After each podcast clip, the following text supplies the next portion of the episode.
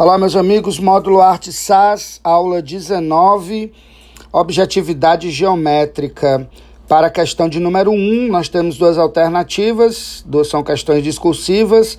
A alternativa A pode ter como resposta que a obra de arte, ou a obra de arte entre aspas, digamos assim, presente na charge, pode ser uma referência às obras minimalistas, que recusam tramas ilusionistas e metafóricas para apresentar a obra por meio da verdade de sua realidade física, despida de efeitos decorativos ou expressivos.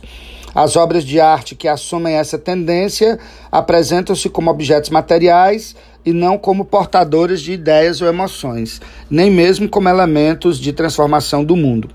Na letra B de bola, a resposta seria que o rompimento com os temas clássicos vem acompanhado na arte moderna pela superação das tentativas de representar ilusionisticamente um espaço tridimensional sobre um suporte plano. Enquanto a arte clássica apostava na perfeição, os artistas do modernismo foram aos poucos desmaterializando a figura até o momento em que esta deixou de fazer parte de suas formas tradicionais de expressão artística. Né? Isso aconteceu principalmente com a pintura e a escultura. Questão de número 2, na letra A os movimentos artísticos perderam a função de prospecção e os críticos já não identificam no cenário cultural um novo movimento artístico internacional ou de estilo moderno e inovador.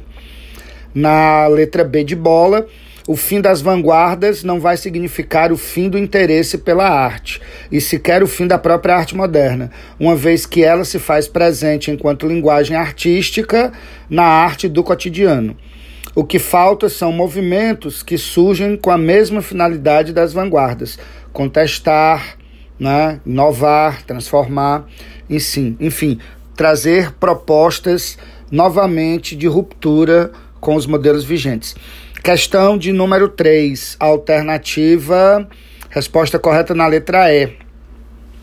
O enunciado afirma que a arte cinética desenvolveu-se a partir de um interesse do artista plástico pela criação dos objetos que se moviam.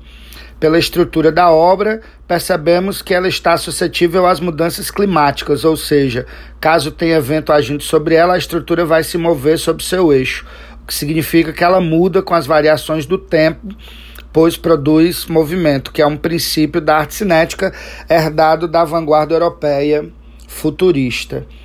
Questão de número 4, resposta letra E.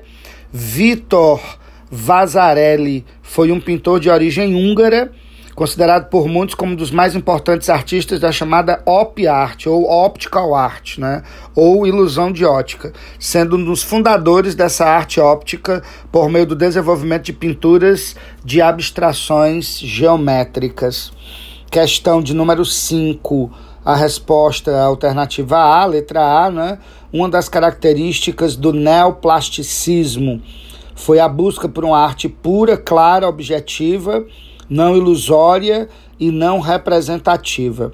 Essas características são evidentes na obra da alternativa A, pois nela temos o uso de formas geométricas estáticas, né, pintadas a preto e branco, limitadas por linhas verticais e horizontais pretas, formando planos geométricos puros e ortogonais. Essa é a resposta para a questão 5, letra A, na aula 19.